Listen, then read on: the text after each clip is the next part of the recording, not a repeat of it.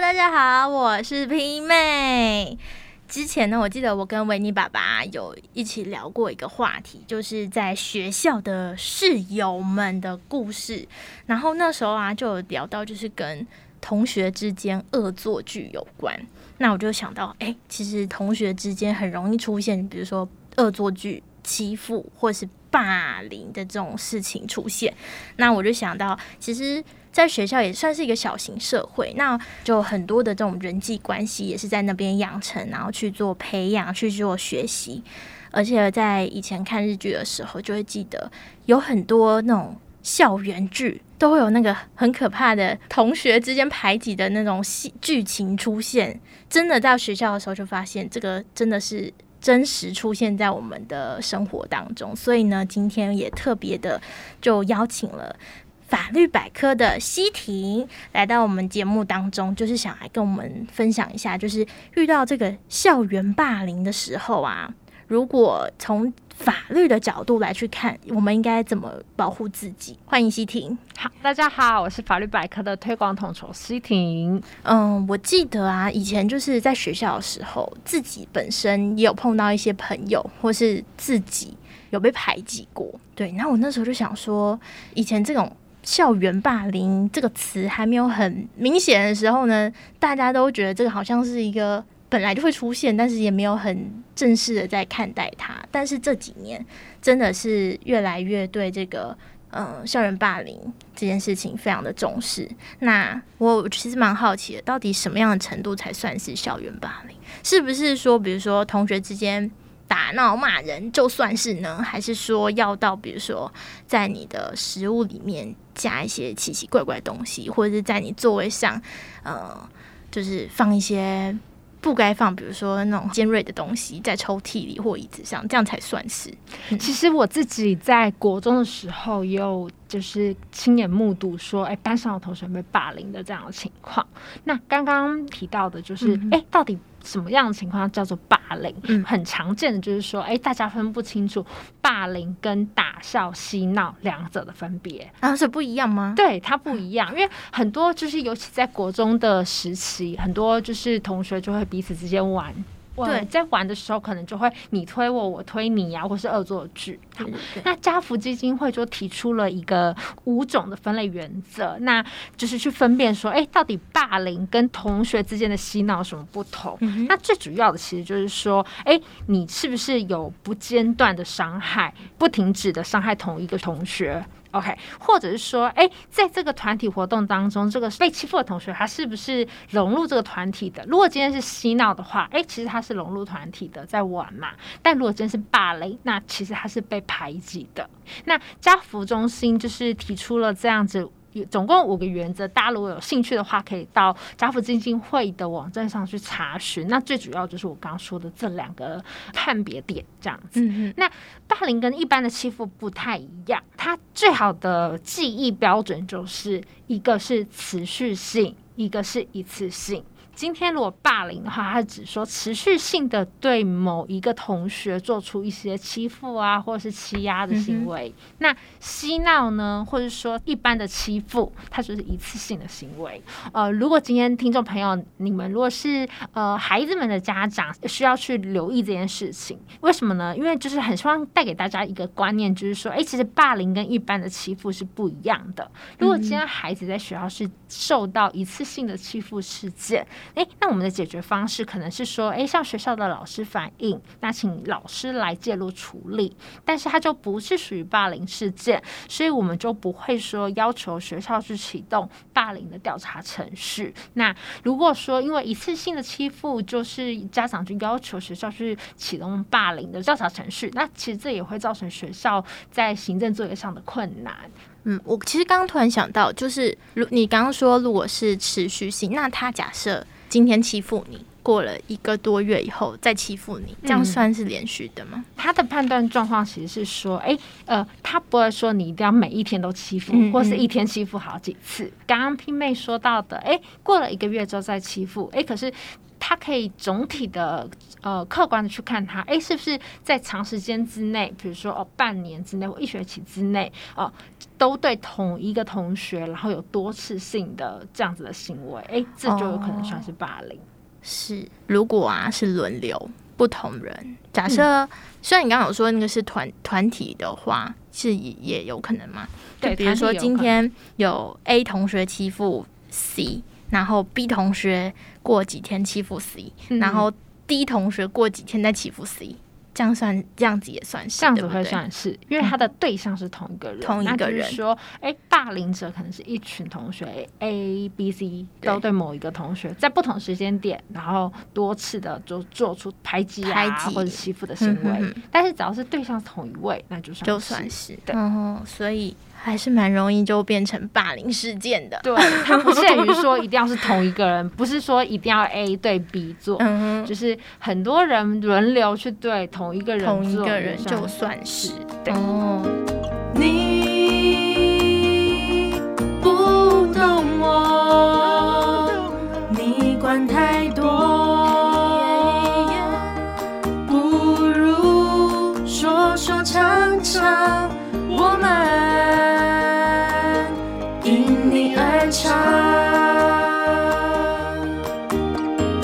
说到，也有可能是打闹嘛，但是言语也是有可能是霸凌的，对，言语有可能。那在说话的时候，我们要说到什么样的程度，他才算是？是不是说，假设今天我被霸凌，我觉得你你骂我就算是？比如说，你说我是笨蛋，我就觉得我我已经很受伤，我这样就算是被霸凌，嗯，这样算吗？还是说，其实要有一些就是比较难听一点的，比如说有些人会有一些绰号啊，有的时候就因为你可能长相不好看，或是长得比较胖，或是怎么样。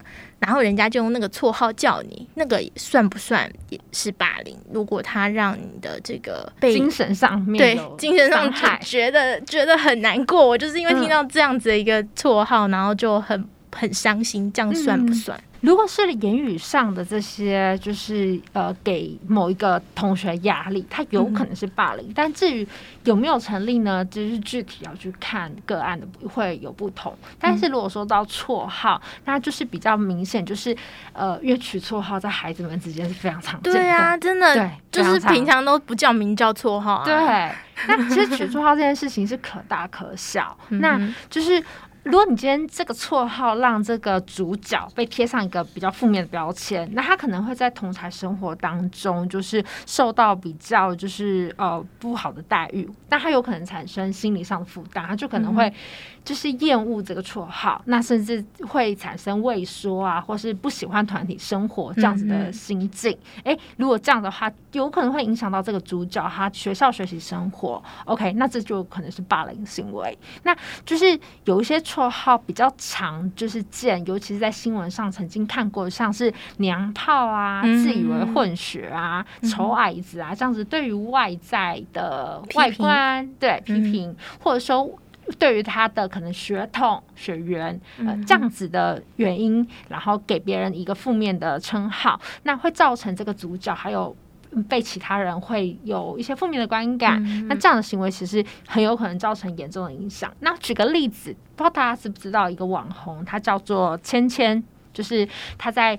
就是网络世界上是是一个蛮有名的女孩子。那她其实，在小时候，或者说她在刚出道的时候，曾经被批评过，说啊，你就自以为混血啊，不过就是混泰国的，因为她是泰国混血儿。那或者说呃，死泰国人这样子，因为她的国籍给她一个很难听的绰号。那芊芊她就曾经就是分享过说，哎，其实她对于这些绰号，她曾经有一段时间是很害怕踏出家门，因为她很畏惧群体的生活。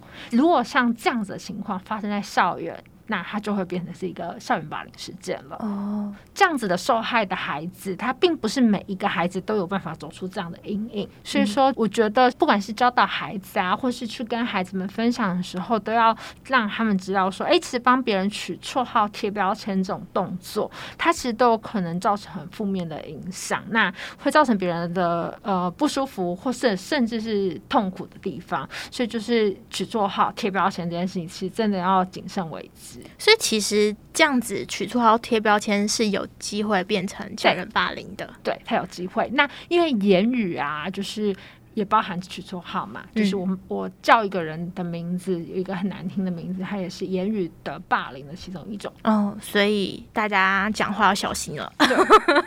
对 我刚刚想到，媲妹除说到除了言语，还有很多是你刚刚有讲到，哎、比如说呃放尖锐的东西在别人抽屉里啊什么之对类的。对对，那我想要跟大家分享一个案例，就是它是实际发生的，在国中生的身上，就是有一个同学呢，他就在他的同班同学的水瓶中放入就是有害的物质。嗯那这有害的物质就是它是硼砂。那硼砂其实如果喝多了，你会造成人体很严重的伤害，就是它会在嗯短时间内体重下降非常多。所以就是在这个事件当中，除了家长就是向学校提起霸凌调查程序之外，那家长有另外就是提起刑事的告诉，就是因为他哦这件事情比较严重，所以大家就要知道说，哎、这些霸凌事件它并不是只是在学校里面调查而已，它有可能会构成刑事的案件。那当然就是这个孩子，因为他违反刑事的犯罪，但是因为他还是一个孩子嘛，所以就是这个案子是用少年事件处理法去解决的。就是霸凌的行为，它不只是霸凌，它有可能是犯罪行为，哦，它还有可能涉及到刑法等等的责任，对，还有可能的。好可怕。越，越听越。可怕，大家这个手手要做好事 嘴巴要说好话。嗯，刚刚说到的，就是在教室里面或是在校园里面会发生，比如说这种欺负啊，或是讲话很难听啊。但是有一些像是到大学同学，可能就会开始有一些在校外居住，然后室友，那或是有一些同居的男女朋友，嗯，那如果在这个样子的一个环境里面发生了一些像是言语的辱骂啊，或是打人啊，或什么的，这样子算不算校园霸凌？还是他还有牵涉到家暴？那先给大家一个观念，嗯，校园霸凌听起来好像是校园，对不对？对但它其实不只是在校园才会发生哦，哦它在校园以外的地方也有可能发生。如果你今天在校园之外发生的事件，还是有可能用就是校园霸凌防治准则里面的调查程序来处理。长时间的言语辱骂或者是殴打这些这些行为，它都有可能是霸凌行为的一种嘛。那今天如果是男女朋友之间，他除了校园霸凌之外，他们是同学，所以当然会有校园霸凌事件。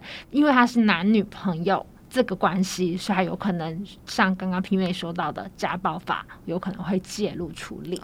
最常见的校园霸凌其实是发生在国中生，也就是八九年级的学生、嗯是最常见的，在统计数据上。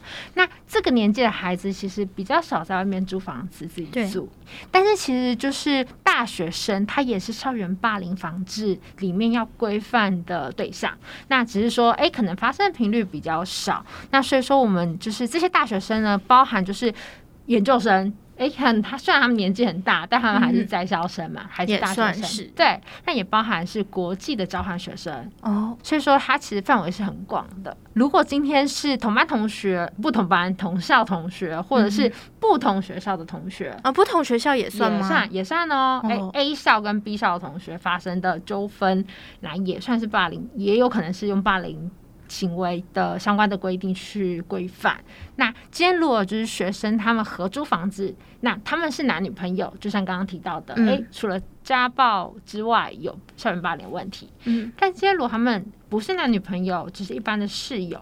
对那这样子的情况下呢，在校外发生的一些，不管是言语的辱骂或是身体的殴打，那只会用校园霸凌相关防治的规定来去规范，那就不会用家暴法，因为他们是室友而不是男女朋友。家暴法只适用在就是一些亲密关系里面发生的一些、呃伤害，才会用家暴法来处理。但是大家不要以为说，哎、我今天是室友，我就没关系，他还是会有刑法上的伤害。所以其实还是有机会再碰到刑法的，对，就不只是那个呃校园霸凌的部分，，都一嗯定就是还是会有机会碰到刑法。如果你够严重、够构成的话，但就是家暴法还有另外的它的目的，就比如说可以申请保护令啊，对，嗯那就是如果今天是室友的话，那就没有会保护令，对。哦好，我们刚刚听了一些就是比较严肃一点的这个话题。我想说，今天我们这集呢，还是一样先来听歌。那今天要跟大家分享的这个解忧歌单呢，叫做《生命圆舞曲》。希望大家就是在嗯，因为可能你被霸凌的过程当中，或是经历过这样子的事件，或许你的生命当中有一些低潮，有一些难过。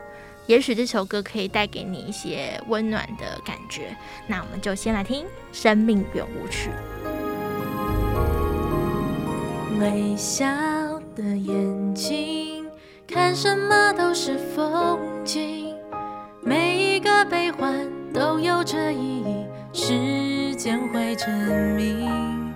昨天的坎坷，今天化成勇气了。我闪着泪水走过了曲折，都被回忆谱成了歌。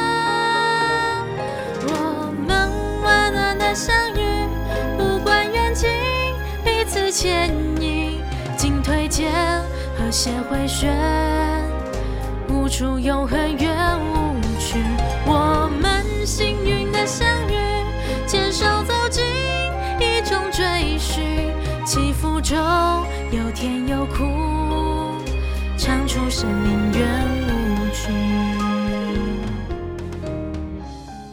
刚刚听完这首歌，我觉得很适合在这个谈今天比较严肃一点的法律问题的时候来跟大家分享。听说法律百科这也是一个很特别的平台，先请西婷跟我们介绍一下法律百科这个平台是在做什么样的事情。法律百科呢，我们是在二零一八年的年底开始成立的。那我们的宗旨就是希望可以推广法律知识的普及。那我们整个组织的愿景就是说，只要你可以上网，你就可以轻松取得浅显易懂的知识。那这些知识都是呃，就是无偿提供给所有网络使用者的。那我们搭建这样子的平台呢，就是希望说，哎，邀请各界的法律人一起来贡献。那各界法律人，大家可能会想到像是法法官、检察官、律师，那甚至是法律系的教授哦。对，这么多这么多人都可以来这个平台上面去贡献。对，那邀请他们来写作，把。就是他们自己的个人经验，或是他们职业的经验，变成比较浅显易懂的法律知识，那放到这个平台上面，让大家可以透过这个法律百科的平台，可以来了解各种跟就是生活当中有关的法律议题。那我们就是很希望。就是借由这种比较低门槛的网络科技，让这个比较高门槛的法律知识可以更自由的传递。那到目前为止呢，总共有一百六十一位的法律人加入我们的作者行列哦。那我们完成大概差不多七百篇的法律知识文章，然后还有就是超过一千两百二十篇的问答。那问答就是一般人提问题，法律人回答这样子。对，这样还蛮实用的。对，就是他，因为他提问是来自于一般人，他生活当中遇到问题。对对对。那我们除了就是呃网站，就是一个知识库之外，我们还有就是到校园跟图书馆去举办法律知识的讲座。那目前累计大概是超过一百场，那接近一百三十场这样子。那当然，我们自己也有自己的 podcast 频道，叫法科轻松点，那也是里面都是介绍，用很轻松的方式去介绍法律知识。是，所以今天也很开心，可以在因你而唱听到跟法律有关的故事，还有法律相关的这个处理方式。那接下来呢，我们要继续进入这个校园霸凌法律的呃这个保护自己的措施。其实我想到啊，在很久以前年代有那种体罚，嗯，对不对？我也被我也被打过啊，你被打过？我我们已经不能被打了。然后那时候我就想说。就是常常会听到爸爸妈妈分享，或者是呃那个老师会说啊，现在学生都不能打什么的。那如果说老师对学生就是有这样子一个处罚，算不算是霸凌？嗯。好，首先呢，要让听众朋友就是先理清一个观念，就是说体罚跟霸凌它是两种不同的行为哦，对，但它会有适用两种不同的规范，但它都是属于校园安全的一环，也都是很重要的事情，那也都是不应该被发生的事情，对。但是呃，校园霸凌跟校园里面的体罚是用不同的方式去管理的。哦，那老师会不会霸凌学生？对这个问题，就是很多人会有疑问，哎，霸凌通常都是。学生之间会发生嘛？但是其实是会的。这也是最近的修法才把它纳进来，说，哎、哦老师对学生也会成立霸凌行他为。所以以前没有，就是他还没有在这个条例里面。对，他在去年二零二零年七月有修法，那修法之后才把老师对学生的一些不当行为纳入霸凌事件。比如说什么样的行，为？举些例子来说，比较常见就是说，哎，老师在公开的场合，比如说在教室里面，呃，四五十个同学都坐在那边，他就公开的嘲笑某个学生说，呃，你那么胖，少吃点，像这样的行为，，这样就算了。对，这样就算。哎，当然，霸凌是要就是不是一次性的，是要多次、常常嗯，多次。我想说，很多时候就老师跟同学关系很好啊，就会互相开玩笑。那那可能不算，那那就是刚刚说到的嬉闹，就是比较嗯是、嗯呃大家都知道，哎、我们其实是麻麻吉呃麻吉的吉麻吉，感觉。对对对。嗯但是如果今天是尝试，就是多次的，OK，那就可能构成霸凌。那我刚刚说这案子是真的上新闻过的，嗯嗯，对，那第二个呢，一样也是真实发生的案子，就是说有老师在全班的面前说，大家觉得某某某这样做可以吗？然后不是只有一次哦，还是常常针对某一个同学，就是说，哎，大家觉得他这个行为是不是好的？那其实就会带动其他同学对他有负面的观感嘛，因为老师这样问，一定表示说，哎，这个同学是表现不好的。所以哦这个案子呢，最后就是经过学校的调查，就认为说，哎，老师这样行为其实是就构成霸凌。这样就算是霸对。当然是多次啦，就是不是只有一次这样说。所以说，就是在修法之后，老师对学生的这些不当的行为会构成霸凌事件，那也会呃由学校来启动这些调查程序。那嗯就会有人问说：“诶，那学生对老师的行为呢？”对我真的很好奇这个，因为，我觉得现在很，因为老师很多就是被规范了嘛，嗯，就学生就开始比较有可能会去针对老师，想把老师赶走啊，嗯然后开始全班同学就做一些不好的比如说集体翘课啊，或者什么用一些那种。恶作剧的东西，比如说把什么东西放在门口啊，让老师进来的时候吓死啊！被吓到或者什么的，这样子算不算？嗯，这是一个非常好的问题。我我有查过现在的就是相关的调查，嗯学生对老师做出一些恶作剧的这样子的行为，其实是非常普遍的。对，但是呢，在法令上，学生对老师的不当行为不构成霸凌事件。对，只有老师对学生才算霸凌，学生对老师不算。当然，这也引起很多老师或者是甚至是教育界的人嗯在思考说：，哎、是不是要对，是不是要纳入准则？是不是要纳入这样的规范？那呃，难道学生就真的不会对老师做出不当行为吗？因为显而易见的是，就是有嘛。对？那我举一个例子，是一个很有名的新闻。那他为什么有名？除了这个事件还蛮严重之外，因因此法国它就是开始有一些修法。对，嗯哼这事件是发生在巴黎郊区的一个高中。但这个学生呢，就是因为他上课迟到，被老师记录说：“哎、你迟到。”这样子，嗯他就拿着一个类似真枪的假枪，就顶住老师的头，然后逼着他一定要修改那个出席记录。OK，那因为威胁的那种对，感觉，类似威胁，而且它是生命的威胁，嗯因为老师不知道那是假枪，他以为是真枪，所以他其实非常害怕，而且不止老师害怕，其他同学也是害怕的。那就因为这个事件，就是引起法国当局，尤其是教育官员他们的重视，就是说，哎、其实学生这样的行为会危害到老师的生命安全。嗯，对，嗯即便他是假枪，所以说像这样子，学生对老师不当行为，他目前在台湾回到台湾来说，他有可能构成刑法。哦 对，他直接变成刑法，对，有可能构成刑法。但当然，如果他今天是十二岁到十八岁的孩子，如果犯了刚刚那个抵住枪的行为，然后是真枪在台湾发生，那就可能构成刑法上问题。那如果今天是十二岁到十八岁的孩子，我们就会用少年事件处理法去处理。嗯哼，但是目前就是说，呃，这样学生对老师的不当行为还不算是霸凌行为的类型。还有几个很想问的问题哦，就是比如说，有时候被霸凌的人不是我，是别人，那我也没有去霸凌那个人，嗯那我只是旁观者，我算不算也霸凌了他？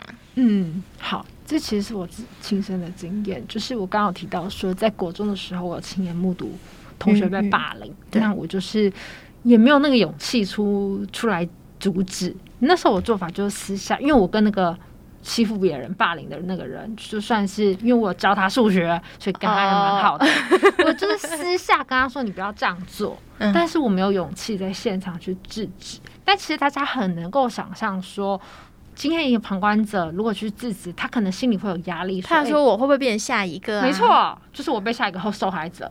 对，所以说，其实法律的规定上来说，我们这些旁观的人，他的态度虽然会影响说这个被霸凌的小孩是不是真的会继续受到霸凌，或者说，哎，他会被解解救，嗯，但是这个旁观者他只能算是一个旁观的人，他不会算是呃校园暴力防治条例要去规范或处罚的对象，但是在统计或是一些呃就是。记录的数据上面，我们会认为说，哎，这些曾经目睹霸凌事件的孩子，他都算是接触过霸凌的人，也就是说，跟校园霸凌有关这些议题、这些法律知识，或是这些心理学、教育学的知识，也要去分享给这些接触霸凌的人，因为。唯有他们也是哎接受这样的事，他们才会知道，当他们遇到这样的情境，目睹霸凌的现场，他们应该要怎么做，才会让这些事情会有朝比较好的方向去发展。嗯哼，对。那我最后想要问，就是到底遇到霸凌，我们该不该说？就不管是被霸凌的人，或是在旁边的人。嗯嗯嗯。好，我自己的建议是要说。然后一定要说出口。为什么一定要说出口？就是因为无论是你今天是被霸凌的受害者，或是你是旁观的孩子，如果你说出口，才有解决的可能。那说的话呢，你可以向老师和自己的家长，或者是你在学校呃比较熟悉的长辈。去跟他说有这样的事情发生，那请他协助去呃启动这些霸凌的调查程序，那这样子的话才有可能有解决的一天。那如果都一直害怕闭口不说，那你就只会一直被霸凌、被欺负下去。那如果今天就是呃当事的孩子或是检举人，就是可能是目睹的人，他要去检举这样的事情，告诉就是老师或校方的事情，就是描述事实，也不用加油添醋。你只要很详实的说，哎，是谁在什么时间、什么地点发生了怎么样的事情，就是这些事实上的情况，只要把这些事实告诉学校，然后就交给学校去处理就可以了。那当然有遇过，就是嗯，受害的学生，因为他长期被霸凌，所以他可能对学校也是不信任。对，不敢说啊，就觉得我说了也没有用。对，你不会帮我解决，或是跟家长其实也不一定敢说。家长或许也有可能会觉得，我孩子那么优秀，怎么可能会被霸凌？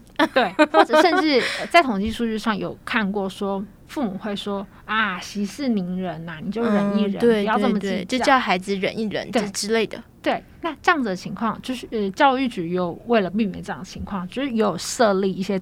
电话专线哦，二十四小时可以打电话。对，就是它是一个反霸凌的专线，那是零八零零二零零八八五。那这个专线它是二十四小时你都可以打进去，那你就是上一个呃你不会有利害关系的人去告诉他这件事情，那就是也一样的告诉他是谁在什么时间、什么地点发生了什么事情，然后让他就是借由呃先市政府的教育局的系统去处理这件事情，那这样子就可以避免这些呃你可能害怕呃受到父母或师长的一些压力。对他会不会就是打完电话以后，那启动了程序以后，知道其实是你打的电话？嗯，这个呢，就是通常一般来说，就是检举人是要匿名的。嗯，一切的霸凌程程序，呃，法令都有规定要匿名，甚至是就是被检举说，哎，你是加害人，你是。霸凌别人的人，这些都是要匿名的，为了就是要保护孩子在学校可以有正常的学习的情况。对，所以法令有规定说，哎，接到这些通报电话的老师啊，或者是学校的不管是训育组长啊，或是所有的教职人员，他对于这些事情。这些人都是要保命的。那这些事实的呈现呢，唯有在这个处理霸凌的这个委员会里面才可以去呈现。那对于其他的同学啊，都是要就是匿名匿名。所以其实打电话不要怕。打就对了。对，那这个专线呢，就再再讲一次，如果让需要的朋友可以抄下来，是零八零零二零零八八五。那大家也可以上网去查，只要 Google 打那个教育局反霸凌专线，反霸凌专线，对，也可以查得到。好，希望就是有任何类似的问题，或是这样子的状况出现在身边的朋友，你都可以勇敢打电话，嗯，然后呢，去把这段过程说出来。希望你们都可以经过这一段路以后呢，都可以慢慢的迎向希望，也是慢慢的走出来。对，也是让就是被欺负啊、被霸凌的事情有一个解决的机会，对，让他有一个据点。然后不要让自己心里觉得有这个阴影一直存在。嗯，好，那我们今天的印尼合唱就进行到这喽。那我们下期再见喽，拜拜，拜拜。微笑的眼睛，看什么都是风景。每一个悲欢都有着意义，时间会证明。昨天的坎坷，今天化成勇气了。我闪着泪水走过了曲折，都被回忆谱成了歌。